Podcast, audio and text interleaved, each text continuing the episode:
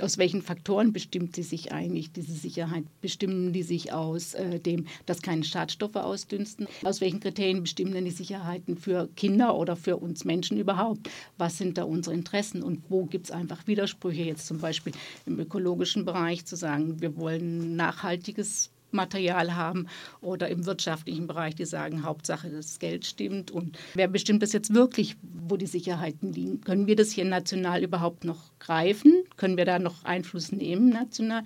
Dass in, in den deutschen Normenkommissionen zum Beispiel darüber beschlossen werden kann, was das tatsächlich heißt, oder haben wir gar keinen Einfluss darauf, wenn jetzt in der EU solche Sachen von der Richtlinie auch zu einer Verordnung werden und damit auch für uns Gesetz werden. Das ist eine ganz offene Frage. Einen großen Sieg für die Konsumentinnen und Konsumenten in Europa feierte der Ausschuss für Binnenmarkt und Verbraucherschutz vergangenen Donnerstag. Er befürwortete zwei Gesetzesentwürfe zur Verschärfung von Produktsicherheit und Marktüberwachung. Konsumentinnen und Konsumenten sollen mehr Informationen über die Güter, die sie kaufen, erhalten, wo sie hergestellt und ob sie korrekt getestet wurden. Potenziell gefährliche Güter sollen schneller vom Markt genommen werden können. Zitat wir haben versichert, dass Kinder besser geschützt werden und dass es möglich wird, sicherheitsgetestete Produkte mit einem EU-Label zu versehen, sagte die sozialdemokratische Berichterstatterin Christel Schaldemose aus Dänemark. Weiter, ein anderer großer Sieg ist, dass Herstellerinnen und Hersteller sowie Importeure das Herkunftsland auf ihren Produkten angeben müssen, unabhängig davon, ob sie in der EU hergestellt oder importiert wurden. Das schafft mehr Transparenz in der Produktbeschaffungskette. Grundsätzlich sei es ja durchaus sinnvoll, solche Reglementierungen zum Schutz der Gesundheit und der Umwelt zu verabschieden.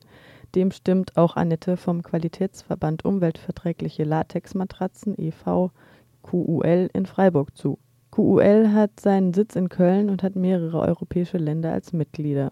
Doch der Eingriff in die einzelnen Lebensbereiche, wie zum Beispiel das Schlafen, kann auch recht abstruse Formen annehmen. Denn in einem Beschluss der Europäischen Kommission von Juli 2010 zu Kinderbettmatratzen heißt es, diese dürften, Zitat, nicht brennen, wenn sie direkt mit einer Flamme oder einem Funken in Berührung kommen. Wenn sie Feuer gefangen haben, brennen sie langsam und verhindern möglichst lange eine Ausbreitung des Feuers. Brennbare Materialien setzen zudem beim Verbrennen keine giftigen Dämpfe frei. Gleichzeitig, so der Beschluss der Kommission, müssen die Matratzen darauf laufen und Beißen des Kindes standhalten, keine scharfen Kanten aufweisen, logisch.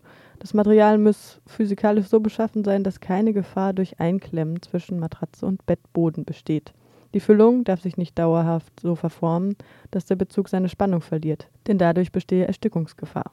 Außerdem sollten Kinderbettmatratzen so gestaltet sein, dass sie den Anforderungen an Hygiene und Sauberkeit genügen, um die Gefahr der Infektion oder Kontamination zu vermeiden. Meine Frage an Annette nun ist, welche Materialien kommen denn da überhaupt noch in Frage?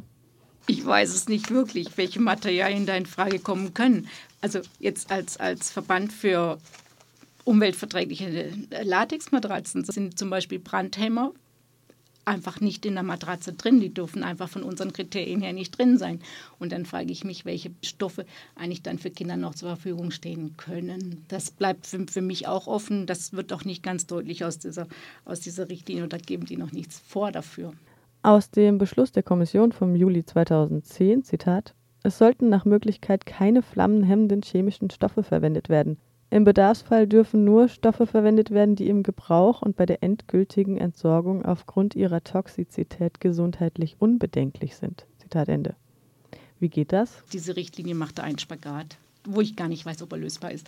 Die Frage ist ja, was heißt nicht brennbar oder was heißt brennen bei offener Flamme? Wann, wann fängt ein Material an zu brennen? Wahrscheinlich kann man mit entsprechender Wärme und entsprechender Sauerstoffzufuhr jedes Material zum Brennen bringen. Derzeit ist der Beschluss der Kommission lediglich eine EU-Richtlinie. Das heißt, die einzelnen Staaten sind angewiesen, diese Richtlinie in nationales Gesetz umzuwandeln. Das ist erstmal eine Richtlinie, das richtet sich direkt an die, praktisch an die Normenausschüsse zur Erstellung von europäischen Normen unter Berücksichtigung von eben verschiedensten Faktoren. Das, sind, das ist in der Richtlinie festgelegt, welche Faktoren berücksichtigt werden sollen. Wie jetzt äh, darf nicht brennen, Kinder dürfen sich nicht einklemmen, dürfen nicht, nicht ersticken. Das, da geht es da geht's um Einklemmen zwischen, zwischen dem Bett und der Matratze. Weil eine Matratze ist beweglich und die Bettkante ist hart. Und dann kann es einfach sein, wenn die knicken und wenn die so klein sind. Wobei die ganz klein sicher einfach das erste halbe Jahr in der Regel noch nicht weit entfernt von, von, von der Liegestelle. Die fangen an, sich zu drehen und fangen an zu krabbeln. Manche liegen aber noch ganz ruhig. Der Trend in der EU geht aber, wie bereits erwähnt, in Richtung Verschärfung der Produktsicherheit. Die beiden Gesetzesentwürfe, die der Binnenmarktausschuss vergangene Woche verabschiedete, sollen in Zukunft die derzeitige EU-Produktsicherheitsrichtlinie ersetzen. Es wird so oder so kommen. Anfang November beginnen die Berichterstatterinnen des Ausschusses für Binnenmarkt und Verbraucherschutz die Verhandlungen mit dem Europäischen Rat. Es soll noch vor Ende des parlamentarischen Halbjahres eine Übereinkunft gefunden werden. Ich vertrete natürlich nachhaltige Produkte. Das finde ich ist wichtig für, für uns. Ich versuche das zu, dahingehend auch für mich zu klären, dass da möglichst wenig Schadstoffe da drin sind. Ich versuche auch zu klären, dass letztendlich auch der Produktionsweg nachzuvollziehen ist und die sozialen Bedingungen auch stimmen. Ist aber im Bereich von Naturlatex eine ganz schwierige Situation. Wir kommen ganz langsam dran, dass Einzelne bei uns auch den Latex schon aus FSC-zertifizierten Gummiplantagen haben und auch auf die sozialen Bedingungen schauen. Jeder von uns schläft, kann man mal sagen, ein Drittel seines Lebens auf einer Matratze. Ist notwendig für unser Lebensgefühl. Die Kleinen schlafen ein bisschen länger. Wir Erwachsene wir brauchen einfach vielleicht nicht ganz so viel Schlaf. Jeder für sich soll schauen, wie er am besten schläft.